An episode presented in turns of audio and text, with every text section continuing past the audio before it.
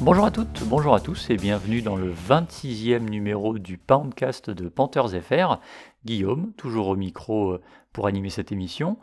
Et pour m'accompagner ce soir, euh, quelqu'un d'aussi fidèle que moi ces dernières saisons, ces dernières semaines, pardon, c'est Thomas. Bonsoir Thomas, comment vas-tu? Bonsoir Guillaume, bah écoute, euh, ça va, ça va. Ça serait allé mieux avec une victoire des Panthers. Euh, malheureusement, ça n'a pas été le cas. Je parlais la dernière fois de binaire, une victoire, une défaite. Et eh ben, euh, bien sûr, il fallait me, fallait me donner tort sur ce podcast. Avec une nouvelle défaite cette semaine. on va en parler. C'était pas super, super joli, quoi. Ah oui, une défaite dans les grandes largeurs, même, j'ai envie de dire, avec peut-être le match le plus catastrophique de la saison. Pourtant, on a vu des, choses euh, pas jolies euh, depuis le début de la saison, mais là, euh, j'ai l'impression qu'on a touché le fond. ça avait démarré pas trop mal avec un stop de la défense, et puis très vite, on encaisse un, touchdown gag avec un punt bloqué. je crois que même il doit punter depuis la ligne des 2 yards ou quelque chose comme ça, donc action un petit un petit peu bizarre. les Dolphins prennent donc le score. Derrière, on a eu un petit peu d'espoir parce qu'on a eu un très joli drive qui s'est ponctué par un touchdown de Cam Newton au sol, qui est déjà son sixième quand même euh, depuis euh, son retour. Et malheureusement, euh, après cette égalisation à 7 partout, eh ben, plus rien. un score de 21-10 pour Miami à la pause. Notamment grâce à une dernière action gag, cette fois pour les Dolphins, qui, a offert aux Panthers un, un field goal gratuit, j'ai envie de dire, euh, juste avant la, pause. Et en deuxième mi-temps, euh, ben, rien du tout à se mettre sous la dent côté Panthers, hein, clairement. Euh, pas un point de marqué. Offensivement, c'était nul, faut, faut le dire. Défensivement, c'était pas mieux. Et un score final de 33 à 10 pour les Dolphins. Alors, je vais pas te, demander ce que tu as pensé du match parce que j'en ai une idée, mais Qu'est-ce qui t'a le plus déçu en fait sur l'ensemble? Est-ce que c'est plutôt l'attaque totalement amorphe ou alors la défense qui s'est fait transpercer par, par l'attaque des Dolphins? Je vais dire que peut-être ce qui m'a le plus surpris sur ce match, c'était vraiment, je dirais pas, enfin, les, deux m'ont énormément déçu, soit l'attaque et la défense, mais ce qui m'a peut-être le plus surpris, c'était la défense. On nous avait habitué à clairement mieux sur le, sur le début de saison, sur la première moitié, et là, bah, ça s'est écroulé. Euh, il y a eu plein d'erreurs qui ont été commises. Euh, l'équipe, euh, les, Dolphins pouvaient avancer un peu comme ils voulaient. on en parle après, mais Tagovailoa, il s'est tapé une fiche statistique franchement plutôt sympathique, on va dire. voilà, c'est vraiment pas. Enfin, je dis Tagovailoa, mais c'est là pour quasiment toute l'attaque des, des, Dolphins, quoi. Non, franchement, pas terrible, terrible ce match, très clairement, mais euh, mention spéciale à la défense qui nous a fait vraiment quelque chose de pas terrible sur ce match. Euh, très surpris. Après, voilà, euh, s'il faut que ça arrive sur un match, il vaut mieux que les deux se coordonnent pour le faire en même temps. Malheureusement, voilà, on a une attaque depuis le début de la saison qui est un peu, amorphe, et du coup, on comptait sur la défense pour, pour nous maintenir la tête hors de l'eau, et là, ben, malheureusement, ça a coulé sur ce match totalement. Ouais, comme on dit, euh, il vaut mieux perdre une fois de 23 points que 23 fois de 1 point. Mais euh, le problème, c'est que les défaites, ça en fait déjà 7 en 12 matchs depuis le début de la saison. Euh, et donc, comme tu le disais, bah l'attaque des Dolphins s'est promenée avec Tagovailoa. Donc, tu parlais de sa fiche. Il termine à 27 sur 31 pour 230 yards et un touchdown. il a bien, la connexion avec Jalen Waddell a bien fonctionné. 137 yards et, un touchdown en 9 réceptions pour lui. Euh, il n'y a pas beaucoup de satisfaction clairement à tirer au niveau des, titulaires et des, stars de, la défense des Panthers. Si je dois avoir une semi-éclaircie, je dirais qu'on a été pas trop mal dans le jeu contre la course, qui avait été un peu une, une faiblesse ces derniers temps. Après, c'est vrai que comme Miami avançait bien à la passe, ça explique aussi peut-être cela. Shaq Thompson n'était pas aussi tranchant que qu'il l'était depuis son retour de blessure et même depuis le début de la saison. Hassan Reddick a, eu un, match compliqué. Difficile hein, de, trouver vraiment des, satisfactions en défense. Quoi. Ouais, ce, match, bah, défensivement, euh, sur les dernières semaines, on en parlait, on avait vraiment des piliers, on avait, euh, on Thompson, voilà, j'avais dit qu'il était un peu le, entre guillemets, le catalyseur de cette équipe, Dès qu'il est au centre, mais, euh, tout le monde tourne un peu mieux. Sur ce match, ça n'a pas été, pas été le cas, malheureusement. Il y a même, voilà, on a, on a quand même, j'ai quand même envie de dire une petite mention spéciale quand même à Frankie Levou qui nous fait quand même des, des super choses depuis le début de la saison. Euh, en termes, voilà, on le voit souvent sur les big plays, mais euh, là, cette fois-ci, c'est lui qui récupère le, le ballon sur le fumble de, des Dolphins euh, sur, la mauvaise, sur le mauvais snap. Voilà, c'est pas beaucoup de motifs de satisfaction défensive sur ce match. on, on, pouvait en attendre très clairement plus. Quoi. Là, on a l'impression qu'ils ont un peu laissé tomber l'équipe et c'est dommage. Quoi. Ouais, je suis d'accord. Euh, tu parlais de Francky Louvou, c'est vrai que c'est c'est pas la première fois dans l'émission qu'on en parle et pourtant il n'a pas un temps de jeu, euh, extrêmement conséquent. Euh, il y a d'autres joueurs qu'on a qu'on a bien vus, hein, des joueurs, que j'ai envie de dire de rotation. Donc, histoire d'avoir un petit peu de de positif dans cette émission, je te propose qu'on parle un petit peu d'eux, à savoir, beh, le rookie, Phil Hoskins par exemple, qui a notamment enchaîné un un beau stop, sur une course et sur l'action d'après, il a mis un gros sac sur euh, Tagovailoa, donc euh, ça faisait plaisir de le voir. Euh, un joueur que moi j'aime beaucoup et qu'on a, que, que ça fait quelques semaines que, que je vois qui revient bien, c'est Miles Hartfield, qui a été blessé sur le début de la saison et là qui est revenu depuis 2-3 semaines. je trouvais qu'il a fait un bon, un plutôt bon match, hein, notamment au début de rencontre, il était assez présent. Et puis en équipe spéciale, on peut dire un mot de Zane Gonzalez peut-être quand même, qui a réussi son 17e, je crois, field goal consécutif euh, cette saison. Donc euh, voilà, c'est un peu, euh, c'est un peu les, les 3-4 noms qu'on avait, qu'on avait vus pour voir un peu de positif. Après, un peu un petit peu compliqué. Brian Burns et Derrick Brown n'étaient pas trop mal, mais, mais c'est en dessous de ce qu'on pouvait attendre. Euh, un autre joueur qui a été en dessous, c'est Dante Jackson. Je ne sais pas si tu veux en dire un mot. Il a encore euh, passé une soirée très compliquée. Bah ouais, Dante Jackson, c'était. C'était pas terrible. Là, on a, on a clairement eu l'habitude de, voir du meilleur Dante Jackson. Euh, il y a des fois où il se trouve, mais complètement. C'est un peu le facteur dont on parlait en début de saison. C'est-à-dire qu'il est capable de faire des super beaux plays, tout comme il est capable de se de se trouver complètement. Et là, malheureusement, ça a été la deuxième. Euh, en plus, du coup, maintenant, il est, il est passé sur la liste des blessés. Euh, on en va en parler après, mais la liste des blessés, c'est pareil, c'est aussi un joli sketch, malheureusement. Mais, euh, mais voilà. Dante Jackson qui était pas, pas dans le rythme du match, malheureusement. Ben, on pouvait, c'est pareil, on pouvait clairement s'attendre à mieux de sa part, parce que ben, surtout qu'il est quand même dans une année très importante pour lui.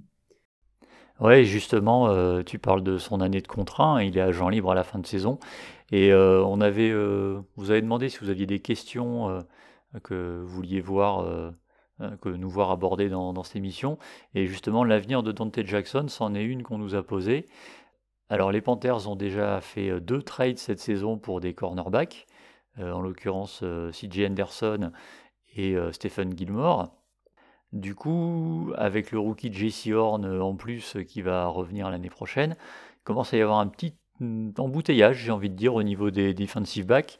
Est-ce que tu penses que c'est la fin pour Dante Jackson ou, ou il, peut, il peut rester encore euh, et, décrocher un contrat à longue durée Difficile à dire, parce que, ouais, comme tu dis, c'est un peu embouteillage. Euh, JC voilà, on sait qu'il va être là. voilà, on a, Anderson, on a Gilmore à voir les décisions qui vont être prises par le coaching staff. Euh, personnellement, euh, j'ai peur, en fait, pour moi, je suis tout à fait capable de le voir chez nous la saison prochaine, mais c'est comme d'habitude, ça va être une question financière. Euh, parce que c'est-à-dire que s'il est parti pour demander un super contrat, très clairement, il sera pas chez nous l'an prochain. On l'a déjà vu avec Josh Norman à l'époque. On l'a vu avec comment il s'appelle James Brownberry, pardon. voilà. Donc euh, on est un peu voilà, on est un peu sur les cornerbacks. On sait très bien que euh, donner des très grosses sommes, euh, c'est quand même relativement rare de notre côté. donc ça m'étonnerait pas en fait qu'on ne le voit pas du côté de la Caroline la saison prochaine, tout comme en fait on pourrait le voir s'il est pas trop gourmand entre guillemets. Ouais, alors le côté gourmand, là, euh, je pense que je suis pas sûr qu'il fera une, une discount. Je, pense que le, staff l'aime bien. Après, effectivement, ouais, ça va être de voir un peu comment ça peut se, se goupiller. euh, Scott Fitterer a répété plusieurs fois que l'idée c'était de travailler sur la durée avec lui. Euh, tu mentionnais euh, Josh Norman et James Bradbury. Voilà, peut-être euh, peut-être ils vont avoir appris de, de ça. Euh, j'ai envie de croire qu'on pourra le revoir personnellement. Mais euh, effectivement, c'est encore, euh, c'est encore tôt pour, pour euh, savoir. Quoi. Oui, moi aussi, très clairement, mais c'est financier. Il y en a un autre dont on nous a posé beaucoup de questions par rapport à son avenir. Il, est effect- il est évidemment du côté de l'attaque, c'est Christian McCaffrey, qui malheureusement est à nouveau blessé. Et c'est une nouvelle fin de saison prématurée pour lui. En deux ans, depuis son gros contrat, il a joué que 10 matchs sur 23, sur 33, pardon. Du coup, bah forcément, il y a des questions. Est-ce qu'il peut retrouver un, dire, un physique qui lui permettrait de jouer sur toute une saison? Est-ce que son contrat est, est trop gros? Est-ce que tu penses qu'il pourrait être transféré? Qu'est-ce que qu'est-ce que tu penses qui peut arriver pour CMC à l'avenir? Concrètement, je vois pas de transfert, je vois pas de cut dans l'immédiat. Euh, comme tu dis, voilà, il a fait certes entre guillemets que 10 matchs sur 33, mais euh, faut aussi voir qu'il y a eu une surutilisation, mais qui était folle sur, sur de nombreuses, à de nombreuses reprises. Euh, concrètement, ça a fatigué le corps et du coup, euh, voilà, maintenant il y a eu des petits pépins. On l'a vu notamment avec les, les ischios en début de saison. Après, personnellement, il y a quelque chose que j'aimerais beaucoup voir, c'est en fait un changement de rôle. C'est-à-dire, euh, quand il était à, Stanford à l'époque, il était euh, vraiment c'était un couteau suisse. Il allait retourner les, les punts, il allait retourner les kick-offs. Là, je vais vais pas aller sur ce terrain-là très clairement. Euh, il était coureur, mais il était aussi receveur. Donc très clairement, je crois même qu'on en avait parlé un peu entre nous de notre côté et on avait dit mais à la limite pourquoi pas? Enfin moi l'idée que j'aurais en fait ce serait peut-être de le faire, de faire prendre moins de courses pour en donner peut-être un peu plus à Hubbard et euh, l'aligner peut-être un peu plus dans le slot euh, où on peut voir en fait mais que CMC c'est ça en fait parce que c'est un, un joueur qui a comment dire qui a une très bonne versatilité et qui permet en fait d'être aussi enfin qui est aussi bon à la passe qu'à la course quoi. Et pour moi en fait c'est un atout qui est important et je pense que ce serait peut-être mieux entre guillemets pour lui sur euh, s'il pouvait être plus aligné dans le slot pour le corps ça le préserverait peut-être un peu plus je pense Ouais, c'est vrai que la, la question de son utilisation, elle se pose depuis un moment hein, maintenant. Et, euh, et je crois effectivement qu'on en avait parlé, qu'on aimerait bien le voir un peu plus dans le slot. Il a effectivement des très bonnes mains. Moi, c'est surtout ses appuis que je trouve euh, incroyables. Il y a, effectivement une, solution à trouver. Tu parlais d'un cut ou d'un trade, clairement, euh, c'est impossible. Euh, déjà financièrement, ça, ça passe pas. Puis en plus, de toute façon, même pour euh, bon, un cut, c'est juste improbable. Enfin, non. Mais un, trade, il faudrait en plus trouver quelqu'un qui serait intéressé. Donc, non, non, mais il n'y a, pas de- a pas de raison. Et puis en plus, les, les Panthers ont déjà indiqué, enfin, il y a des, sources qui ont, qui ont dit que voilà, il n'y avait aucune, aucune intention de s'en séparer. Effectivement, son contrat, bah, la question revient souvent, mais il faut se rappeler qu'à l'époque où il le signe, euh, Cam Newton vient d'être euh, cut, euh, Greg Olsen pareil, Luke Kuechly vient de prendre sa retraite. Donc du coup, bah voilà, il fallait trouver quelqu'un euh, autour de qui euh, euh, construire la franchise. Voilà, bon, bah, c'est un running back euh, plus plus, on va dire. C'est pas forcément le choix de beaucoup, mais euh, c'est un, un choix qui pouvait se défendre sur le, sur le moment, quoi. Euh, je parlais de Cam Newton, bah justement, lui il est de retour. Et euh, après deux belles sorties, jusque-là, clairement là il a été mauvais, hein, faut pas, va pas dire euh, autre chose. On a senti enfin, même une attitude globale de l'attaque totalement amorphe, hein, c'est ce qu'on disait tout à l'heure. je, enfin, sais pas toi, mais moi je sentais pas d'envie du côté de cette attaque, c'était très étonnant. Non, c'est ça, il y avait moins de rythme, il y avait peut-être moins d'ambiance. Là, je sais pas, on sentait que le, le mood était clairement différent et, euh, et j'en avais parlé justement euh, quand il était revenu pour la première fois contre les Cardinals. Euh, c'est une ambiance en fait dont on a besoin en fait dans le vestiaire. Ce, ce match, il me permet en fait de confirmer cette idée. C'est une ambiance en fait dont on a besoin dans le vestiaire, quelque chose de dynamique, quelque chose de voilà, ouais, de un mec comme, comme Cam, on a, on a besoin d'un Cam en fait qui, qui met l'ambiance et qui redonne de la pêche. Parce que là, sur ce match, on a senti un peu une, équipe un peu plus amorphe, un peu plus, euh, un peu plus mollassonne. Et, euh, Et clairement, ben, on, voit le, on a vu le résultat et je pense que on peut tous se mettre d'accord pour ne pas revoir pour ne pas revoir une telle performance d'aussitôt, on va dire. parce que niveau performance, je vais pas donner sa ligne de stats, mais elle est, elle est, effarante. Hein. Il finit à 5 sur 21 euh, pour, euh, en, termes de passes complétées, pour 92 yards, 2 interceptions. Euh, alors bon, toutes ces incomplétions ne sont pas, de sa faute, il y a quand même quelques drops, mais on va pas se mentir, il y en avait des très très laides, des passes qui, qui, auraient dû largement être converties et où elles étaient juste mal lancées. Une chose qui n'a pas aidé, c'est la ligne offensive, dont on disait depuis quelques semaines que c'était un peu mieux. Bon, bah là, ils nous ont fait mentir euh, euh, dans les grandes largeurs, avec 5 euh, sacs, des pénalités à foison, et on a retrouvé bah, voilà, cette, équipe des Panthers qui était déjà la plus pénalisée de la ligue. Bah, ça n'a pas dû s'arranger après ce match parce que bah, c'était voilà, des, des, faux départs, des holdings, et on se retrouvait régulièrement avec des, des drives qui commençaient alors déjà dans les 15 yards, et en plus, euh, avec des, premières et 15, voilà, première et 20. Donc euh, c'était vraiment euh, se tirer des balles dans le pied à chaque fois. Donc la ligne complètement au travers. Est-ce que foncièrement on pouvait espérer quelque chose offensivement avec une ligne offensive dans cet état Bah pas spécialement quoi. On voit quand on voit que qu'on se bouffe quand même 5 sacs dans la figure, ça fait quand même sacrément mal. Puis puis voilà, c'est ces pénalités qui nous font reculer à chaque fois un peu plus. On avait déjà du mal à aller chercher les 10 yards à chaque fois, alors si en plus de ça on se tire des balles dans le pied et qu'on se recule à chaque fois de 5 ou 10 yards, bah ça devient très vite compliqué. On, l'a vu sur ce match et, justement bah, ils nous font mentir, mais comme tu dis, euh, énormément, parce que sur les, les, deux derniers, on n'a quand même pas été super méchant vis-à-vis des lignes offensives, très clairement, je pense qu'on peut le dire. Hein, voilà, puis euh, ils étaient à, ils étaient à moins un sac ou moins, donc ce qui était quand même très très bien. Euh, là, 5 sacs, c'est impossible de gagner un match comme dans ces conditions-là, quoi. En cumulant sac plus pénalité, euh, bah déjà qu'on avait une attaque qui réussissait pas à avancer, une défense qui réussissait pas à freiner, bah alors là, on a vraiment tout qui s'est mis euh, contre nous. C'est. Ah, et puis là, c'est, enfin, tu parlais des 5 sacs, c'était même pas ce qu'on appelle des coverage sacs. Euh, où en fait, voilà, parce qu'il y avait une très bonne couverture défensive euh, au niveau des, defensive backs, euh, la, ligne devait protéger le quarterback trop longtemps. Là, c'était vraiment des sacs qui étaient. il y avait, il y avait des, des blitz, notamment de Jalen Phillips, qui doit finir à 3 sacs, je crois, du côté de Miami. il, avait, il avait des boulevards dans la ligne pour passer, quoi. Donc là-dessus, c'était, c'était impossible de faire quoi que ce soit. Euh, PJ Walker est entré en jeu même en fin de match. Et euh, il n'a pas fait mieux non plus. Hein. Il termine avec 5 euh, sur 10, 2 sacs et une interception. Peut-être même 3 sacs d'ailleurs, je crois. Et, mais voilà, c'était. Je, pense qu'il n'y avait, avait rien qui, avec une ligne pareille qui pouvait, qui pouvait arriver. Quoi. Tout ça, ça nous amène à un autre point. On, ne va pas faire des tops et des flops parce que je crois qu'on va, on va aller très vite sur les tops et puis les flops, on les a déjà mentionnés.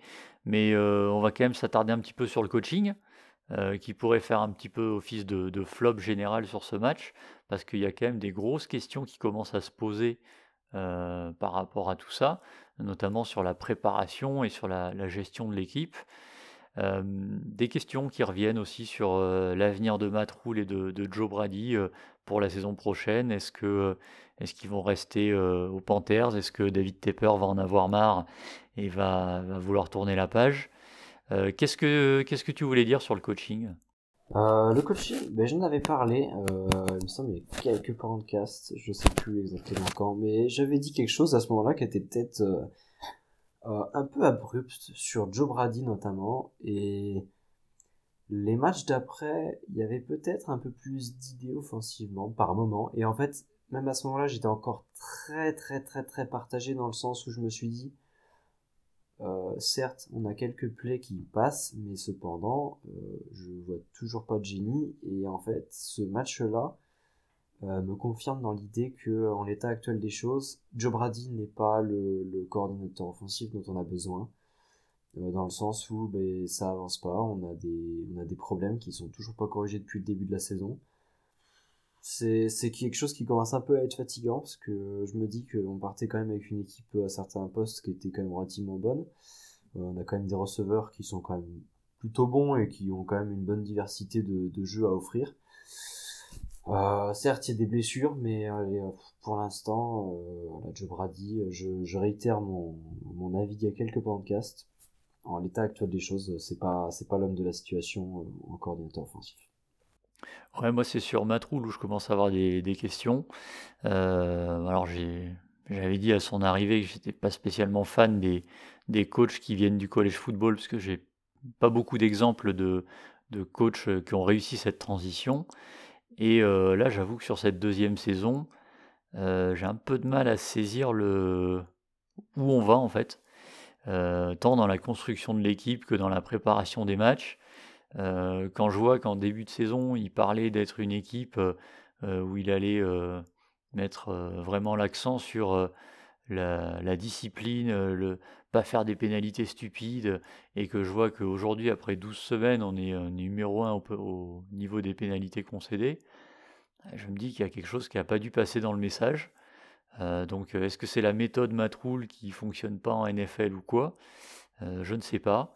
Je ne vais pas revenir tout de suite sur sa gestion du roster et notamment de la position de quarterback, où je pense qu'on aura l'occasion d'y revenir dans une émission plutôt en fin de saison euh, en termes de débrief analyse. Mais là aussi, il y aura des choses à dire. Donc euh, voilà. Personnellement, je serais quand même d'avis de lui laisser une troisième année parce que j'avais dit euh, voilà, je suis quelqu'un d'assez patient. J'ai dit bon, on va voir sur 2-3 ans. mais si clairement la saison sur les cinq derniers matchs, ça continue à partir vers le bas et être encore pire que ce qu'on a aujourd'hui, euh, je ne sais pas s'il va avoir cette troisième opportunité d'être encore là la saison prochaine. Donc euh, ce sera à suivre. Voilà, il y a pas mal de postes aussi de coachs universitaires qui, sont en train de s'ouvrir, hein, du côté de, Notre-Dame ou d'Oklahoma notamment. Euh, voilà, le nom de, de Matt Rule commence à circuler un petit peu, donc je, on verra aussi de ce côté-là ce qu'il en est. Mais c'est également un autre point qu'on va effectivement devoir suivre sur les, sur les prochaines semaines. Euh, on arrive au terme de cette émission. Euh, j'ai envie de conclure avec une bonne nouvelle. Euh, c'est qu'il n'y a pas de match des Panthers la semaine prochaine.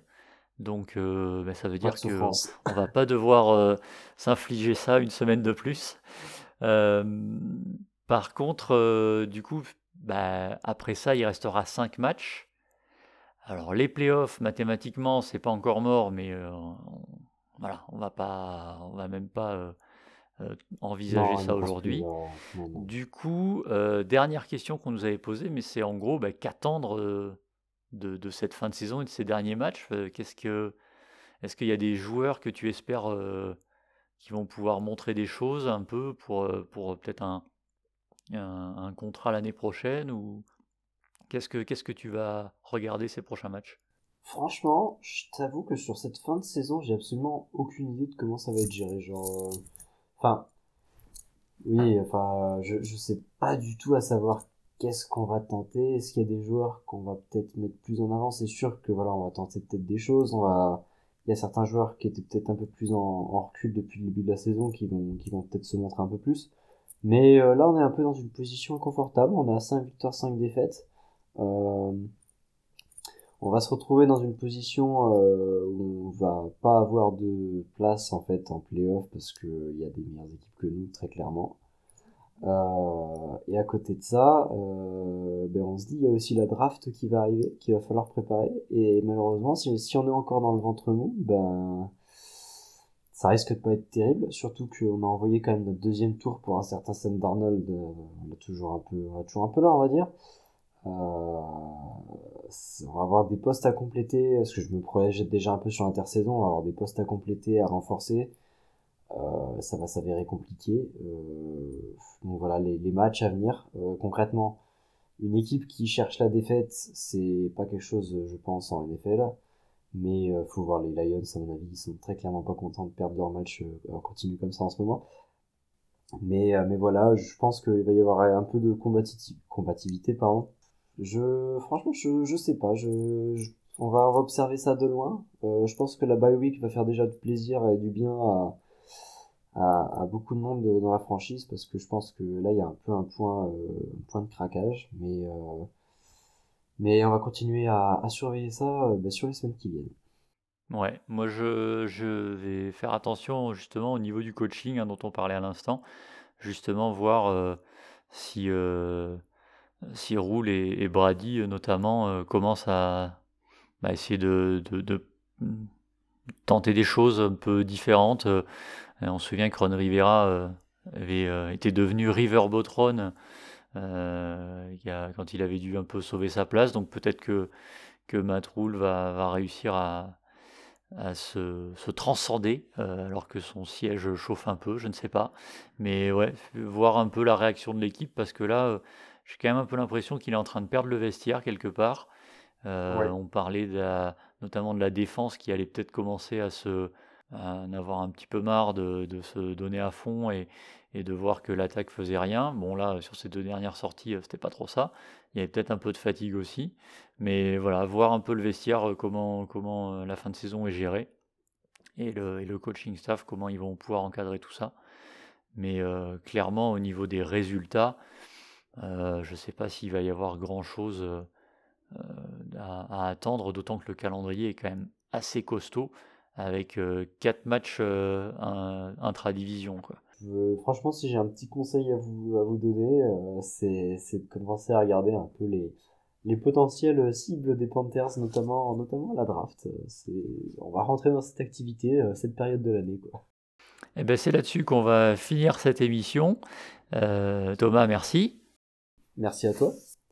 Et puis, c'est aussi euh, je voulais dire merci aussi à Jalen et, à tous ceux qui ont posé des questions, parce que euh, franchement c'est toujours une petite interaction qui est, qui est sympa à avoir, surtout, euh, surtout quand on débriefe des matchs qui sont un peu, un peu redondants, on va dire. merci à vous également de nous avoir suivis donc, et d'avoir... Merci à ceux donc, qui ont posé des questions. Et puis, ben, on se donne pas rendez-vous la semaine prochaine, puisque bah, nous aussi, on va être en bye week. Et, et bien, on va, ça va nous amener dans, deux semaines, a priori, avec, euh, après le match contre Atlanta, où, on pourra débriefer à nouveau euh, une nouvelle prestation des Panthers. Euh, d'ici là, ben, bon, reprenez du poil de la bête, préparez-vous pour cette fin de saison, et puis on vous donne rendez-vous sur Twitter avant une prochaine émission. Ciao. Bye, ciao